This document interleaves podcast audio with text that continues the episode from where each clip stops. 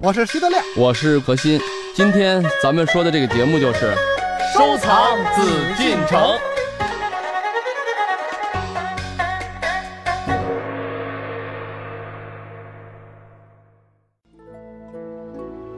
欢迎各位继续关注我们的《艺海藏家》，我是主持人永峰。我们继续和大家来收藏紫禁城，邀请到的还是我们的老朋友何徐人也组合。我们今天呢，要带您一起走进清朝满族皇帝的龙兴之地——沈阳故宫。清代入关前，其皇宫设在沈阳。迁都北京之后呢，这座皇宫被称作陪都宫殿、留都宫殿，后来就称之为沈阳故宫。沈阳故宫按照建筑布局和建造先后分为三个部分，并且呢，在这里的建筑啊是独具特色，金龙盘柱的大正殿、崇正殿，排如雁行的十王亭，万字抗口袋房的清明宫，以及凤凰楼等高台建筑，在中国宫殿建筑史上绝无仅有，极富满族特色的宫高殿低的建筑风格更是别无分号。那接下来呢，我们继续走进到沈阳故宫，了解其中建筑的秘密。欢迎走入艺海藏家。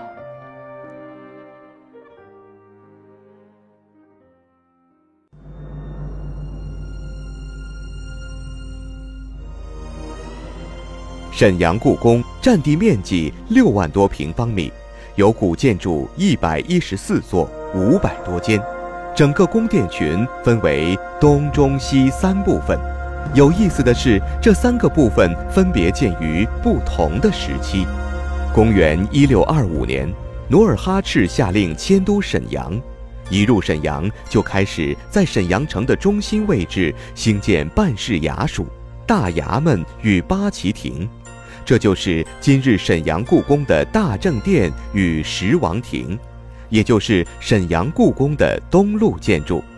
一六二六年八月，努尔哈赤病逝，皇太极继承汗位，在自己原来的贝勒府基础上增建改造，在大正殿西侧建成新的汗宫。一六三六年，皇太极改国号为大清，同时对皇宫各主要宫殿正式命名：大殿为大正殿，大门。为大清门。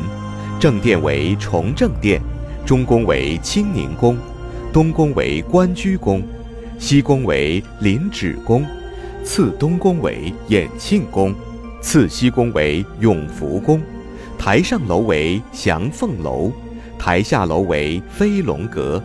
这就是沈阳故宫的中路建筑。清政权迁都北京后，沈阳故宫成为陪都宫殿。乾隆年间。对沈阳故宫进行了大规模增建，主要包括宫中演戏的戏台、皇帝和大臣赏戏的嘉音堂、珍藏四库全书的文素阁等。这就是沈阳故宫的西路建筑。沈阳故宫代表了满族早期皇宫建筑的最高艺术成就，体现了满族早期独有的历史文化内涵。它将满汉蒙藏建筑艺术融合在宫殿建筑中，是中国古代宫殿建筑富有特色而珍贵的范例。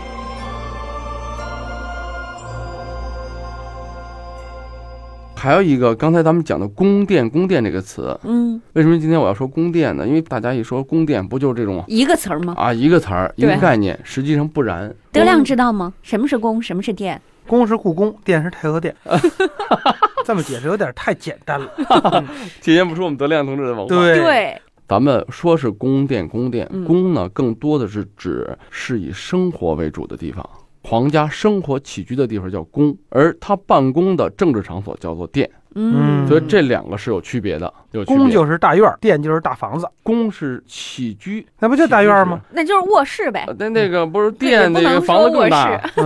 啊，对，就相当于一个卧室、一个客厅的概念。嗯，所以说呢，这个时候咱们就可以分析了啊。你看，比如说养心殿，为什么皇帝可以在养心殿？它叫殿的地儿，皇极殿、太和殿，这都是皇帝不管是他平时办公啊，还是说他昭告天下的这种地位啊。你看，像什么乾清宫啊，嗯，都是以前皇帝住的地儿嘛。哎，以住啊，哎后宫为什么叫后宫？后宫嘛，嗯我们就知道了一个什么概念？你看，北京的故宫是殿高宫低，嗯，太和殿是最高的，俗称啊金銮宝殿，那对对，最高、最大、最雄伟的建筑。然后后面的依次，太和殿、中和殿、保和殿，我们俗称叫做三台儿，这是在台的上面。咱们大家以后去参观故宫就会有注意啊。过了这个护城河午门，南边进来午门以后，咱们又进了故宫的金水河。进来以后，是不是上台阶儿？咚咚咚咚咚，到太和殿，在太和殿有太和殿、中和殿、保和殿，然后在下台阶儿，再走就上很小的台阶儿了，进入到后宫了，对吧？乾清宫这是后宫的一个这个参观。交泰殿，有意思的就是稍微记一下啊，那这就是殿高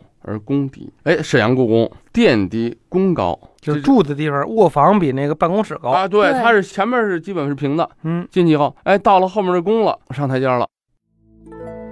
这极富满族特色的宫高殿低的建筑风格，究竟是由什么原因呢？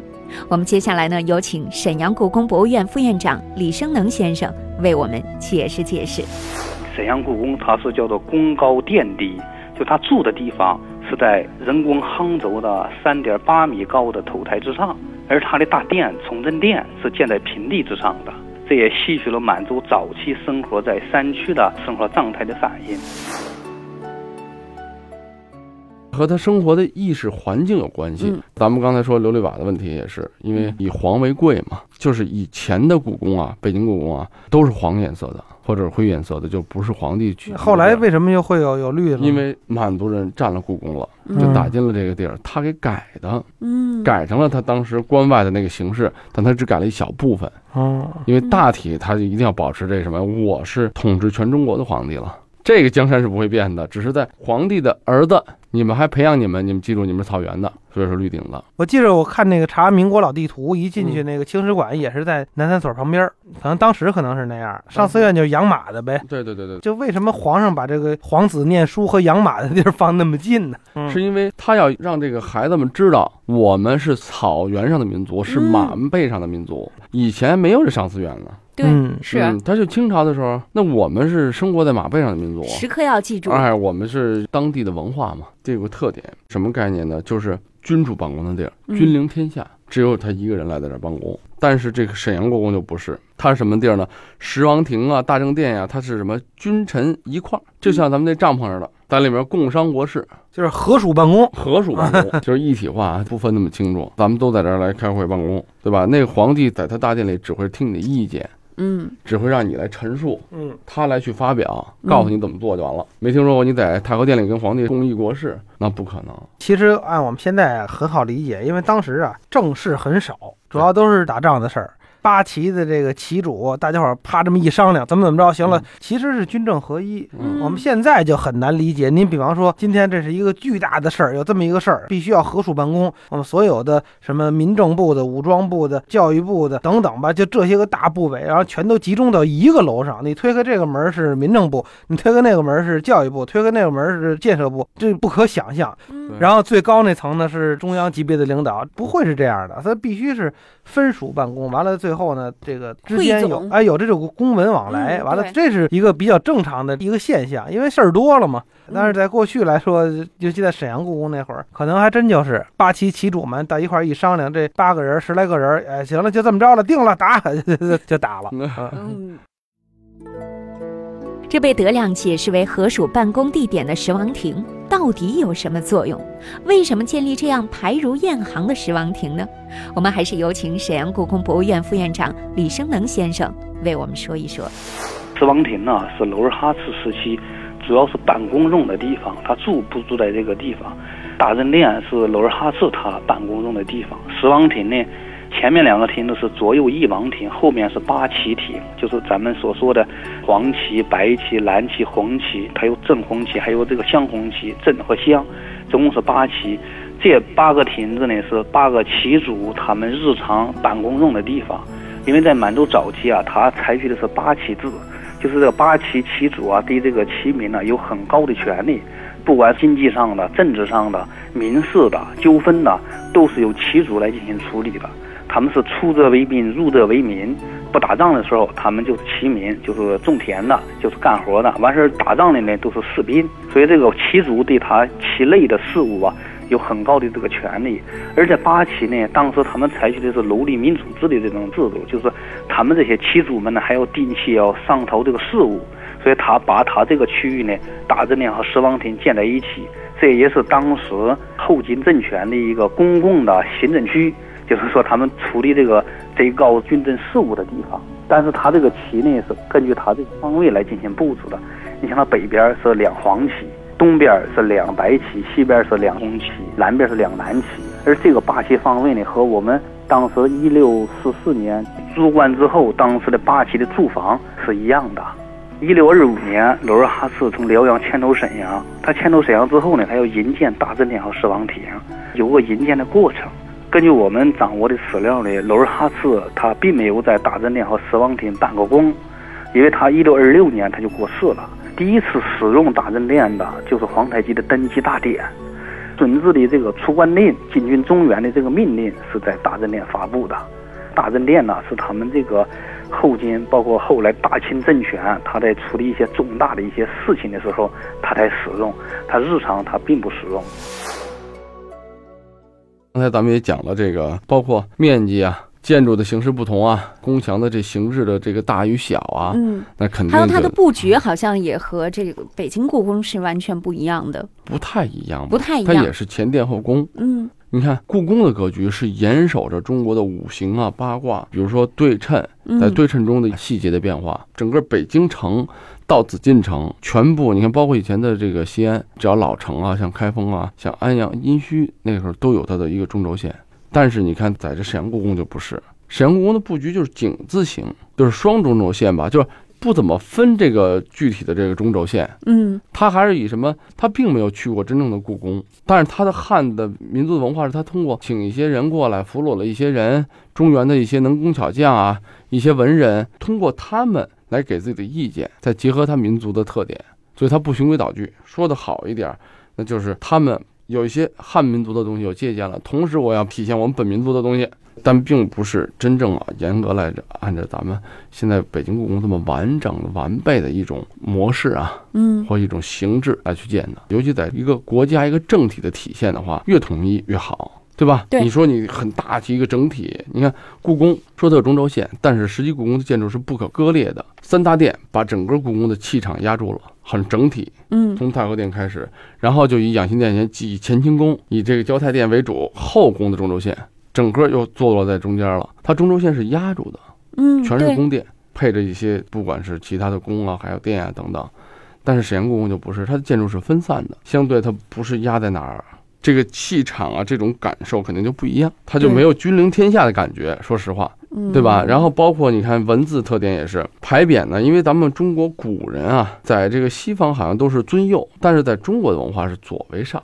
所以说，你看北京故宫的牌匾，汉字为左，满文为右，但是在沈阳故宫相反，它也有汉文化，因为它毕竟是要进入中原嘛，它永远脱离不了这个文字，对吧？如果要想交流，它对它有这个汉字，但是汉字是在右，而满文在左，这是个小小的细节左右啊，我们还得注意啊，是按照您的对面儿，就不是您自个儿看我这哎不是你看着一定要是左右你是身处那个位置。哎，对，您得是转过去。就嗯比方说，你面南背北的时候，你左肯定是东，东右肯定是西。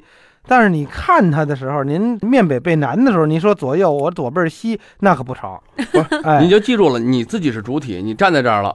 你的左手那就是上尊，你的右手，如果你对着那地儿，比如现在你看着牌匾，你就把身子得转过来，你得跟牌匾的方向是一致的，对对对？吧？你不能说跟牌匾反着，不对。什么叫左？什么叫右啊？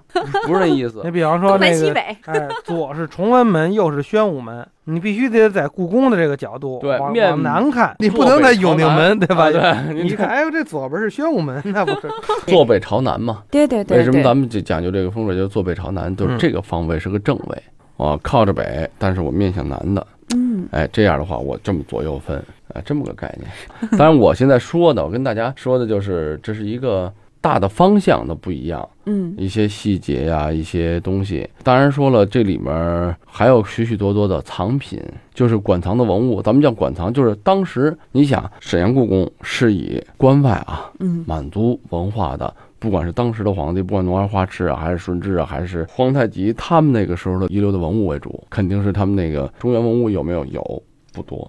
但是北京故宫所馆藏，也就是当时皇帝所藏吧，那是历代可以这么说，上至夏商周时期的青铜器，下到当时的明清的这个用品，上下千年的文物，故宫都有。北京，但是那个《四库全书》应该是有一套，沈阳故宫。四库全书是有一套，因为四库全书是什么概念嘛？四方天地他自己先祖的地方，他肯定是要放一套。所以说呢，咱们现在讲了，就是我这个跟大家只是简单的说了一下两个故宫的一个不同的地方啊，嗯但是呢，具体的特色啊，包括说里面的感受啊，呃，一些大殿呀、它怎么，比如说在北京故宫你看不到，但是在那儿你能看到什么？看到一个店里面全是铁锅，铁锅。嗯，大铁锅。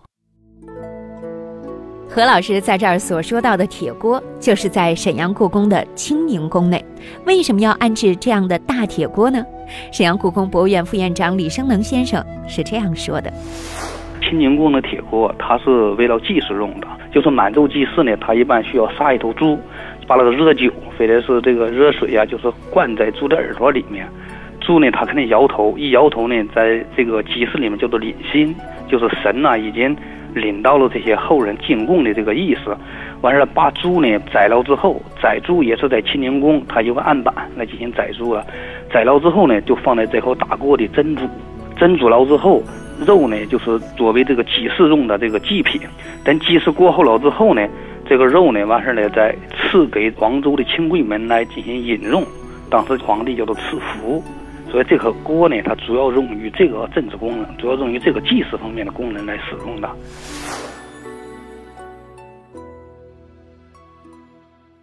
它还有这么一个地方，而且皇子，因为我是亲自去过沈阳故宫啊，皇帝儿子他们以前就是学习的时候，非要到这铁锅里面看，就是因为你现在生活是安定了，嗯你也是一方为王了，但是你要知道，你曾经的先祖先人们是怎么战斗的，他们还有吊篮儿，小孩们还就搁在吊篮里头，嗯像咱们中原不会的，是放在怀里抱着的要搁在床上，搁在榻上哈。嗯哎，你看这就是文化的差异，在沈阳故宫我们都能看到。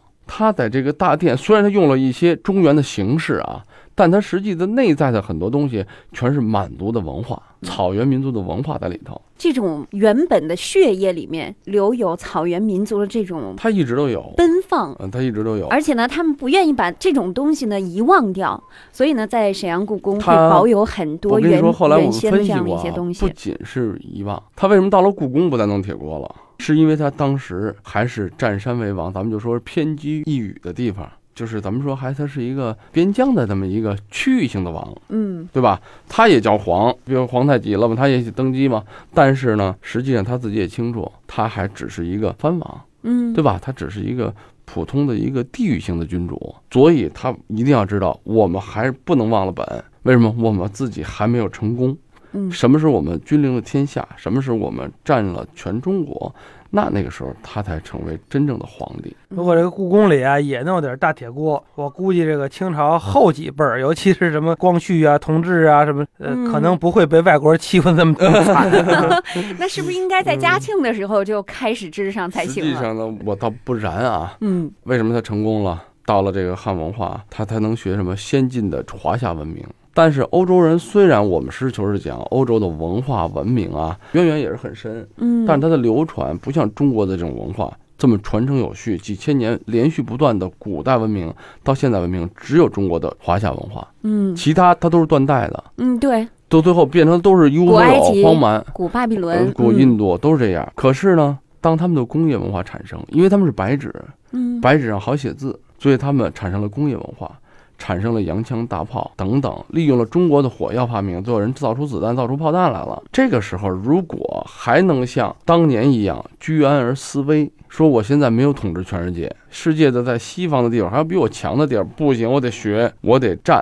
就像现在咱们提倡的，我要不仅是什么，我现在在保守着。我在继承着，嗯，还要创新。富有创造力的中国人啊，嗯实际中国人不缺乏创造力，是因为有些时候被这么多年的这种文化所一种束缚。因为咱们这文化很博大，我们可以觉学都学不过来学很多。营养，嗯但是我们能不能再看到别人的营养，再去学过来的时候，像鲁迅先生说的拿来主义的时候，嗯那中国就像当时满族在以前的这个皇宫，这个时候他们就可以占领全中国了。嗯因为他们知道我们还没有成功。以前我们就吃大铁锅，人家皇帝是吃什么东西，嗯，咱们跟人家不一样啊，跟人家不一样。嗯咱们的孩子还是在马背上，在摇篮上，人家已经在床在榻上了。所以你们要时刻努力，这是一种鞭策。所以嗯我想现在就是咱们别吸取啊，我觉得应该是像咱们一些以前的这种就前人嘛，嗯不管你看每个历史的革新啊，为什么咱们现在讲究创新，也讲究创造？只有创造创新的时候，咱们才去学别人的东西，才为我所用。说的肤浅一点，我说才能战胜别人。否则的话，咱们永远是躺在温床上，结果就会没落。嗯，所以我觉得通过讲这个所谓沈阳故宫啊，嗯老的故宫有文化，从明代。但是真正当你躺在这个历史的温床上的时候，清朝最后的结果是没落。对，所以说鸡蛋如果从内部如果啄破的话，那是生命力；如果从外部打破的话，那就是灭亡了。对对对对，嗯。所以这个很简单一个道理，我们不希望咱们现在的中国，我觉得正好是一个发展的契机。嗯。给我感觉，你看咱们现在意识到了咱们的优点，咱们更知道咱们现在的不足，然后咱们去学习、去借鉴，就像沈阳故宫似的。嗯，咱们虽然那个时候中国还有这种可能不如意的地方，嗯可能在整个世界来讲，咱们现在还有落后的地方。当我们知道了，我们去努力，肯定就会收到最好的结果。而且在进取的过程当中，也要注意居安而思危。对，这就是沈阳故宫给我们最大的启示。对，那今天当然我觉得也没有说的很尽兴啊，因为沈阳故宫的话题其实很大。很多我们以后嗯有时间呢，还会和大家呢继续来了解沈阳故宫也。希望很多听众啊，不光听我们的节目，呃，有机会去看一看北京的故宫要去看，对沈阳的故宫也要去看。嗯，这里是艺海藏家。本内容由喜马拉雅独家呈现。